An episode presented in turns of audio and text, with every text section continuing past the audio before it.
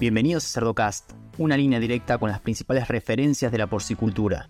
Porque por supuesto un sistema como este no es compatible con PRRS, aunque sea estable, positivo estable, no lo es. Por lo tanto tú tienes que manejar todas estas granjas a un alto estándar de salud. Y sorprendentemente cuando lo haces te das cuenta de que el costo adicional de un programa como este versus un programa regular no es tanto más como pudieras pensar pero simplemente porque te has empujado tanto a manejar tu hato a un alto estándar de salud, esos animales performan muy por sobre la media, simplemente porque están sanos. Seguimos en las redes sociales y Spotify para tener acceso a información de calidad, continua y de acceso gratuito. Hola a todos, mi nombre es Leandro del Tufo y Cerdocast solo es posible gracias al apoyo de empresas innovadoras que creen la educación continua, DSM, nutrición y salud animal moldeando el futuro del cuidado de los cerdos. Provimi Cargill, 35 años de experiencia en nutrición animal. Drown Nutrition, líder global en nutrición animal. SUNY, brindando soluciones biotecnológicas con valor agregado. Zoetis, el líder global en salud animal. En el ANCO ofrecemos productos y servicios para la prevención, el control y tratamiento de las enfermedades de los animales Cuidando de la salud y el bienestar animal, colaboramos con los productores en garantizar la disponibilidad de alimentos inocuos y de calidad para la nutrición humana. Guiados por nuestra visión de alimentos y compañía enriqueciendo la vida, ayudamos a criar animales más sanos, lo que implica gente más sana y un ambiente más sano.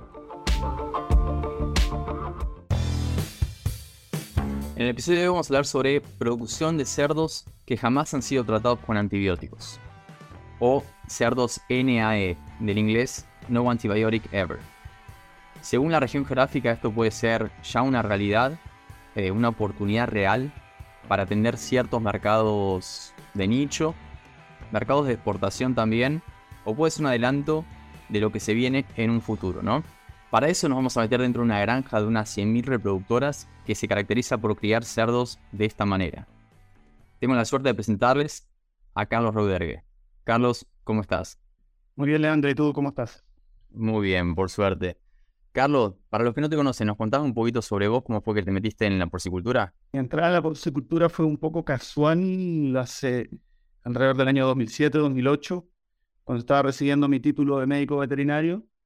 Eh, yo había desarrollado mi carrera veterinaria en la universidad orientado a, ganado lechero, de hecho, y en ese entonces buscando un tema para tesis, para poder graduarme, no daba con, con temas de lechería y un, colega, de hecho, me dijo, actual colega, en ese tiempo éramos compañeros, me dice, oye, Carlos, eh, están buscando un tesista para un tema en cerdo. Y yo, cerdo, le dije, ¿en serio?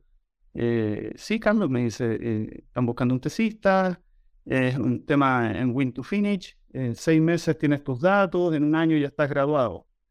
Y dije, bueno, vamos, vamos a probar a ver ¿de qué se trata esto? Y la verdad es que me enamoré, me enamoré de, la producción de cerdo, eh, elaboré mi tema de tesis y de ahí en adelante empecé inmediatamente a trabajar en cerdo eh, como consultor técnico para una empresa farmacéutica.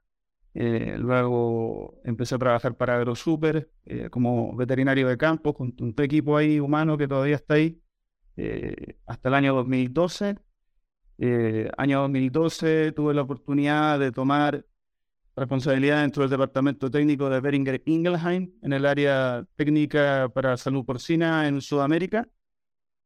A los dos años ya tomé responsable, eh, formalmente la responsabilidad del área técnica para Sudamérica eh, y estuve ahí hasta el año 2018, eh, donde a principios del año 2018 estuvimos, em, empezamos en contacto con, con lo que hoy día, hoy día son los líderes de la empresa acá el presidente y vicepresidente de la compañía, Aaron Ott y Patricio Vidal, eh, comenzamos un contacto medio casual eh, que terminó en, venirse para acá a aprender finalmente. O sea, eh, mi rol ha, cambiado acá, hice más de 10 años salud porcina como veterinario. Hoy día estoy orientado 100% a producción ya hace, hace tres años en el estado de Pensilvania.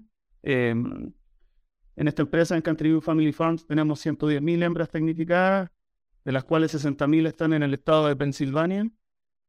Y estas 60.000 hembras son las que por distintas razones. Eh, dentro de eso, la buena salud que tenemos acá en Pensilvania son las que están orientadas a un programa de no uso de antibióticos. Así que con, con, otro colega, Jesús Cerros, estamos a cargo acá en Pensilvania de las 60.000 madres eh, y estamos embarcados en esta aventura de producir cerdos eh, sin uso de antibióticos. Así que ha sido tremenda experiencia, la verdad. Era tu, primera experiencia, ¿no? En, un sistema de producción de este tipo.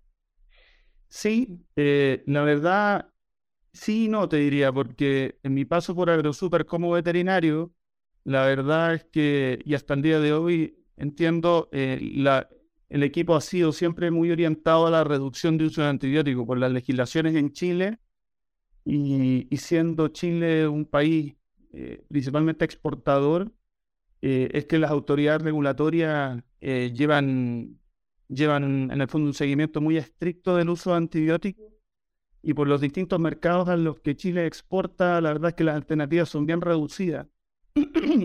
Entonces, por ahí yo ya venía un poquito entrenado en el, en el uso muy racional y muy, muy específico de antibióticos a momentos específicos. Eh, y bueno, cuando llego acá me encuentro con, con, el siguiente paso en el fondo, que es ya no uso. Eh, te digo, al principio da vértigo, em, porque se te aparecen muchos fantasmas que de repente tú traes del pasado, como, oye, voy a castrar y no voy a usar antibióticos. Eh, o, en, o en la etapa de desarrollo y finalización, no, no uso de antibióticos, ¿qué pasa con, con esas circulaciones de influenza? ¿Qué pasa con, con muchas de las cosas que, que tú siempre medicas de manera metafiláctica muchas veces o, o, en el fondo a, a, sabiendas de que hay algún organismo ahí dando vuelta a una edad específica y lo necesitas abordar. Bueno, aquí me, ha servido mucho para eliminar muchos muchos fantasmas o, o muchas ideas preconcebidas. La verdad es que empiezas a dar cuenta que para muchas de las medicaciones que uno hace, lo que pasa es controlable o a veces no pasa nada. Entonces, ha sido, ha sido muy bueno. Muy bien. Y en el caso de AgroSuper decís que son legislaciones eh, en Chile y también para acceder a cierto mercado de exportación. En el, caso de, Country View Family Farms, ¿qué fue lo que lo llevó a volcarse a una producción completamente libre de antibióticos? Bueno, esto, fue un viaje que empezó alrededor de 20 años. Eh, las razones fundamentales son, son varias, te diría. La primera que por esencia esta, esta es una empresa en la que trabajo yo con más de 100 años de historia y ha marcado su historia en base a la innovación. Eh, es una empresa de propiedad familiar de la familia Clemens, está en su quinta generación y, y, la verdad es que a través de estos más de 100 años de historia siempre han marcado un camino de innovación, de ser distintos, de hacer las cosas diferentes, eh, también por, por valores y una misión y visión bien particular de nuestra empresa. Nosotros cementamos nuestro trabajo en base a la ética, la integridad y, la visión sostenible del negocio, en lo que está en nuestra misión y visión, y lo practicamos a diario. Entonces, yo creo que en parte por eso es que esta empresa siempre ha buscado hacer las cosas distintas, de manera un poco disruptiva incluso.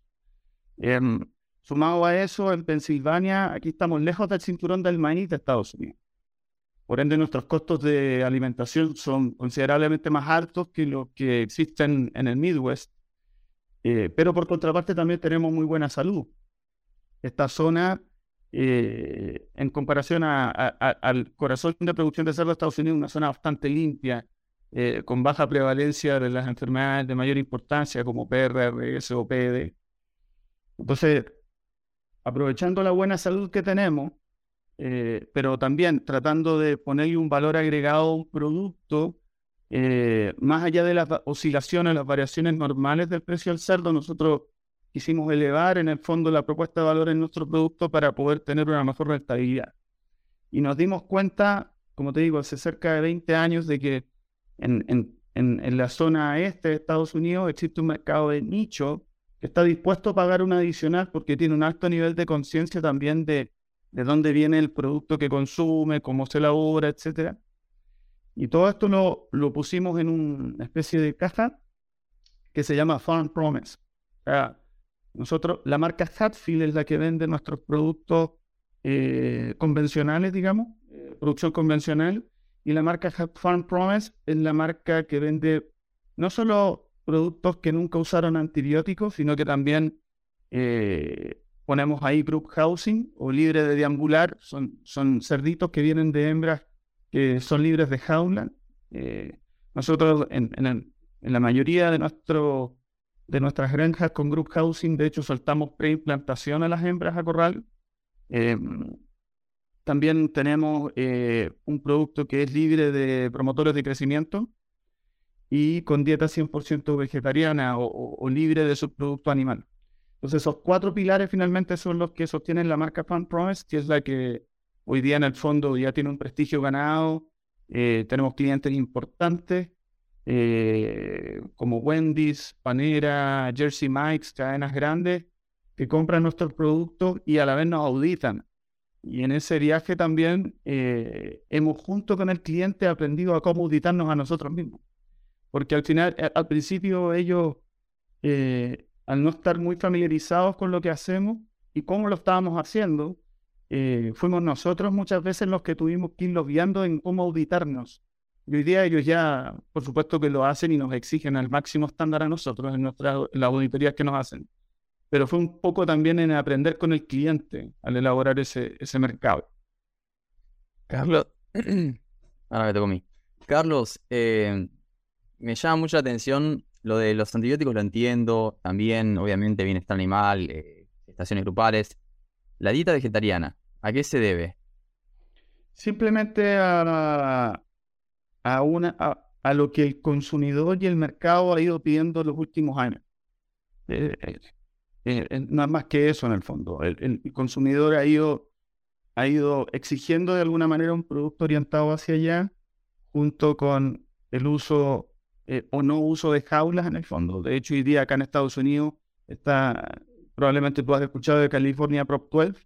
Eh, la propuesta, la proposición 12 de California es una ley que va a restringir el uso de jaulas incluso en preimplantación. O sea, California hoy día lo que está pidiendo es no uso de jaulas mm, eh, o un uso de jaulas que está súper restringido a una cantidad de horas al día y una cantidad de horas al mes eh, en, un en una cerda. Entonces, nosotros siempre estamos explorando eh, hacia ese lugar lo que está pidiendo el consumidor, sobre todo en mercados de alto valor. Nada más que eso. O sea, el uso de esos productos de origen animal, sabemos que técnicamente no, no reviste ningún riesgo, ningún problema, pero nosotros estamos en el fondo orientándonos a los que mercados de alto valor están exigiendo. Excelente. Carlos, ¿nos puedes contar cómo es el manejo en un sistema de producción de cerdos libre de antibióticos? Eh, te cuento. O sea, y, para comenzar, también siendo, siendo técnicamente correcto, lo que nosotros hacemos es producción de cerdos sin uso de antibióticos. Porque si, si, si te pones a pensar, cerdos libres de antibióticos todos producimos.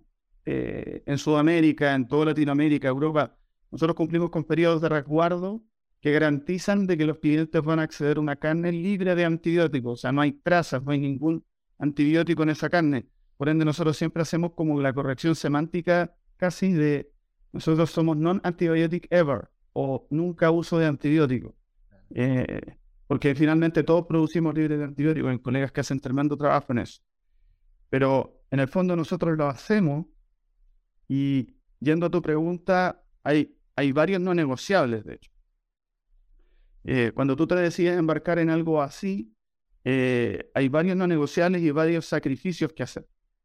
Dentro de los sacrificios, tú sabes, por ejemplo, que para hacerlo posible no puedes mezclar orígenes. Eh, nosotros tenemos en el fondo acá en Pensilvania 12 granjas reproductoras de alrededor de 5.500 madres cada una. Y en estas granjas reproductoras, cada una de ellas tiene un set de nurseries y de finishers o de desarrollo y finalización, o recrías y engordas. Y son exclusivas para esos flujos. Nosotros no mezclamos flujos. Eso te garantiza de que finalmente vas a tener una mejor salud en tu flujo de FT venta pero por contraparte, sabes que vas a tener una subutilización de espacios y eso vale dinero. Eh, la estancia de un cerdo de este venta tiene un costo alrededor de 10 centavos de dólar por día. Cuando tú te pones a pensar que nosotros libres de antibióticos faenamos alrededor de un millón de animales ¿ya? al año eh, y haces las matemáticas, eh, te vas a dar cuenta de que alrededor de 10 mil dólares por día nosotros los tenemos que pagar, tenemos que sacar la chequera y hacer un cheque por 10 mil dólares todos los días solamente por la subutilización de espacio. ¿Ya? Eso es un sacrificio. Eh, pero, de nuevo, si mezclamos orígenes, y llevamos la cañería llena, ¿cierto? Vamos a tener un problema de salud. Vamos a mezclar distintos cepas de influenza eventualmente o distintas variantes de un patógeno determinado que no queremos hacer. Entonces, llevamos nuestro flujo, en limpio, no lo mezclamos, pero eso tiene un costo.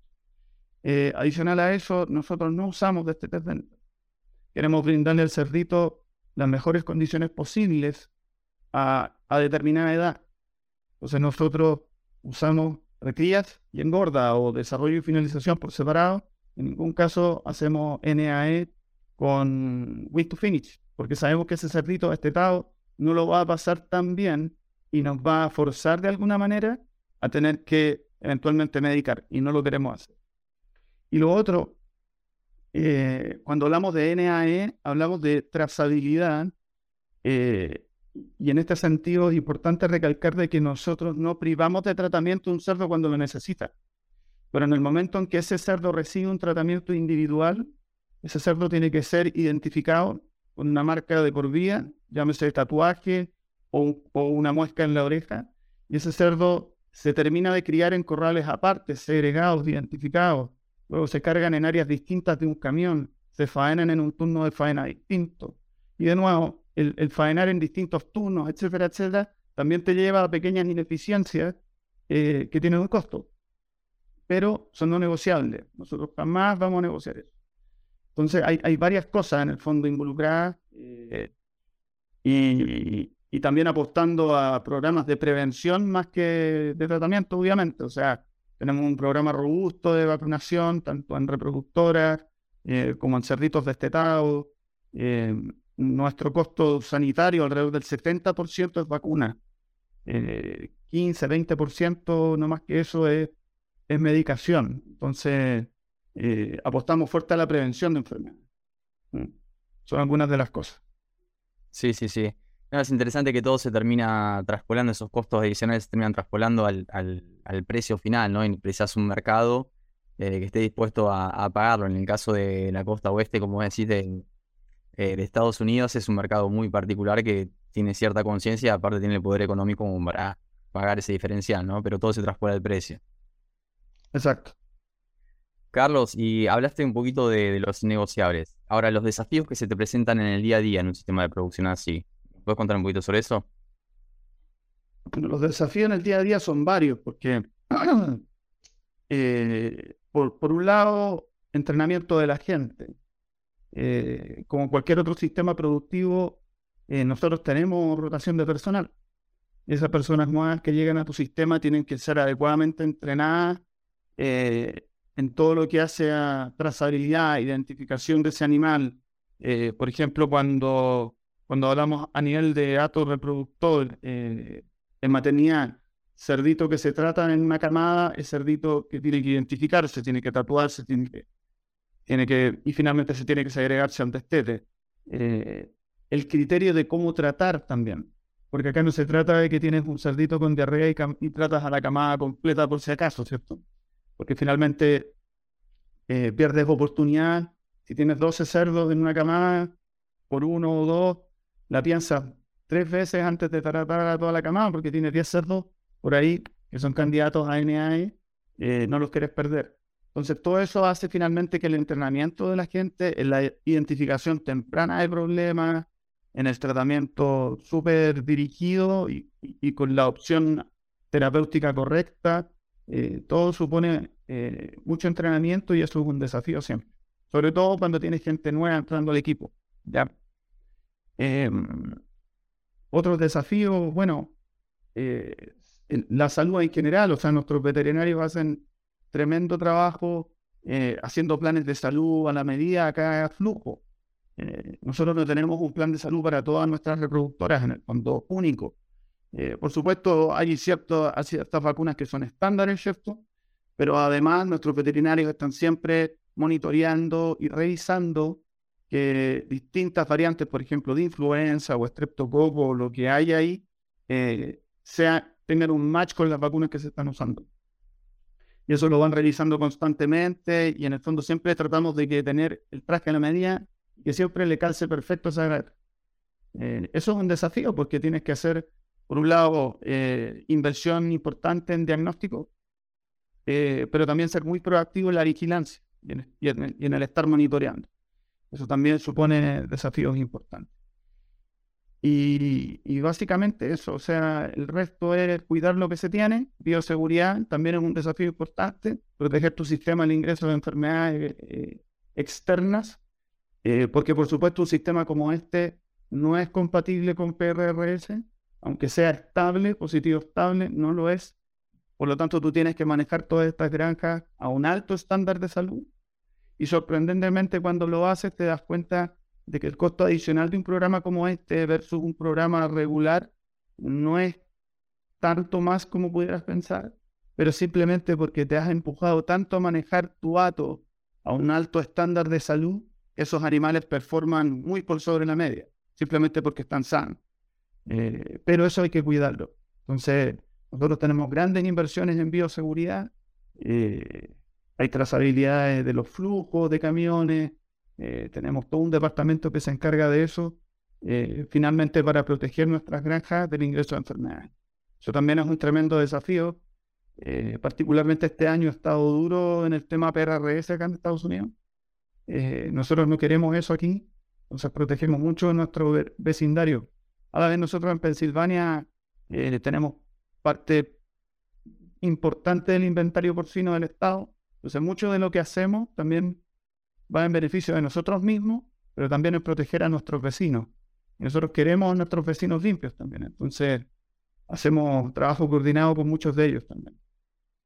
Sí, sí, sí, sí. No, me, me dejas pensando con esto de la rotación del personal, ¿no? Porque hablas de bioseguridad y la importancia de tener todos eh, on board, ¿no? Subidos a, ese plan de trabajo para mantener la bioseguridad. También a la hora de, reconocer un, animal que precisa de medicación y ese, esa delicada línea entre medicarlo antes de que se propague también dentro del resto de, del hato y eh, no hacerlo demasiado rápido como para, bueno, no, que no pase de ser de de, va, de, haber sido tratado con antibióticos a, hacer un producto diferencial como el, que ustedes generan, ¿no?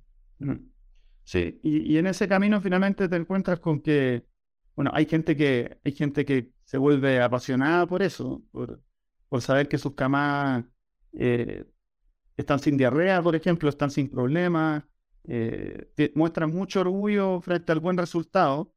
Eh, y en la rotación de personal, claro, es, esa pasión eh, y ese enfoque hay que, hay que contagiarlo rápido. Y es lo que tratamos de hacer. Eh, finalmente, nosotros, como objetivo al destete, tenemos que eh, alrededor del 95% de los cerditos destetados sean NAE. Y ojalá no más de un 5% tenga en el fondo una identificación como no NAE. pero a la vez, cuando tenemos una granja que desteta porcentaje de cerditos tratados demasiado bajo, dígase un 1% o menos, también sabemos que algo está pasando. Quizás no estamos identificando muchos de esos animales en forma temprana o estamos quedándonos atrás un poco en el tratamiento de esos lechones. Eh, contradictoriamente, también nosotros buscamos estar cerca de ese 5%, porque sabemos que si esos lechones han sido tratados bien, no van a ser excretores al destete que me van a ir a perjudicar un poco hacia el desarrollo y la finalización. Queremos, queremos estar en ese alrededor de 5% de centros tratados. Carlos, me dan a hacerte mil preguntas relacionadas con la nutrición, ¿no? Más siendo que están eh, criando cerdos que son alimentados con dietas vegetarianas, pero si nos metemos en eso, obviamente no, no terminamos más. Pero sí me interesa saber la edad de estete que manejan. Promedio 22 días. El promedio. Y la verdad es que como llevamos un flujo bien en el fondo mantenemos integridad de salas y llevamos un flujo bien parejo, no tenemos grandes variaciones en el destete, te diría. O sea, Eh, nuestros cerdos se manejan en ese promedio con una variación de más o menos dos días y eso es lo que apuntamos en el fondo, eh, manejar ese promedio. Cerdocast solo es posible gracias al apoyo de empresas innovadoras que creen la educación continua. Novus International Inc., líder de soluciones nutricionales dirigidas por la ciencia. Biodevas Lab, expertos en fitogénicos naturales. Innovative Heating Technologies, pensando en energía, bienestar animal y equipos construidos para durar. El ANCO, es ver crecer a nuestros animales con salud. Giga, la fusión de la sencillez y el alto desempeño. Este episodio es cortesía de Trau Nutrition, líder mundial en nutrición animal con más de 90 años de experiencia. Carlos, ¿algún comentario final que quieras dejar para la audiencia? Comentario final, te diría eh, animarse a hacerlo. eh, no, es, no es para nada imposible, sobre todo cuando, cuando estamos ante, ante la oportunidad de abordar mercados de alto valor en el fondo, eh, combinando buena salud de, la- de, de- de mis animales, del lugar donde estoy, eh, yo creo que es una buena oportunidad, a lo menos de pensarlo, analizarlo y, y, y correr algunos números. Eh, como te digo, da susto solo pensarlo muchas veces cuando no has tenido familiaridad en programas así, eh, pero la realidad es que es algo que se puede hacer. Eh, el equipo humano es importante por sobre todas las cosas, eh, junto con mantener la buena salud de tus animales a través de bioseguridad, y el resto es atreverse, eh, hacerlo bien, eh, cumplir con los no negociables, y ese es el mensaje final finalmente, no, no, no es imposible, como a veces se pudiera pensar. Desmitificarlo, ¿no? O sea, no... Perfectamente. Animarse que se puede. Está bien. Bueno, Carlos, nada, te agradezco mucho tu participación en, en Cerdocast y seguramente vamos a estar hablando porque eh, empezás a, a tirar de un hilo y acá hay mucho, mucha tela para cortar, diríamos, en Argentina. Exactamente, son demasiadas las aristas, es difícil compilar todas las ideas en, una entrevista, eh, son muchas las aristas, pero bueno, eh, eh, es fascinante, es fascinante eh, este trabajo, así que te agradezco la oportunidad de poder compartirlo ahí con los colegas. Gracias. Abrazo grande. Y a los que llegan hasta acá, les pido que piensen también en otros profesionales de la industria porcina y le compartan este episodio, para que todos podamos sacarle provecho a la palabra de los principales referentes de la porcicultura. Un abrazo grande y hasta el próximo episodio.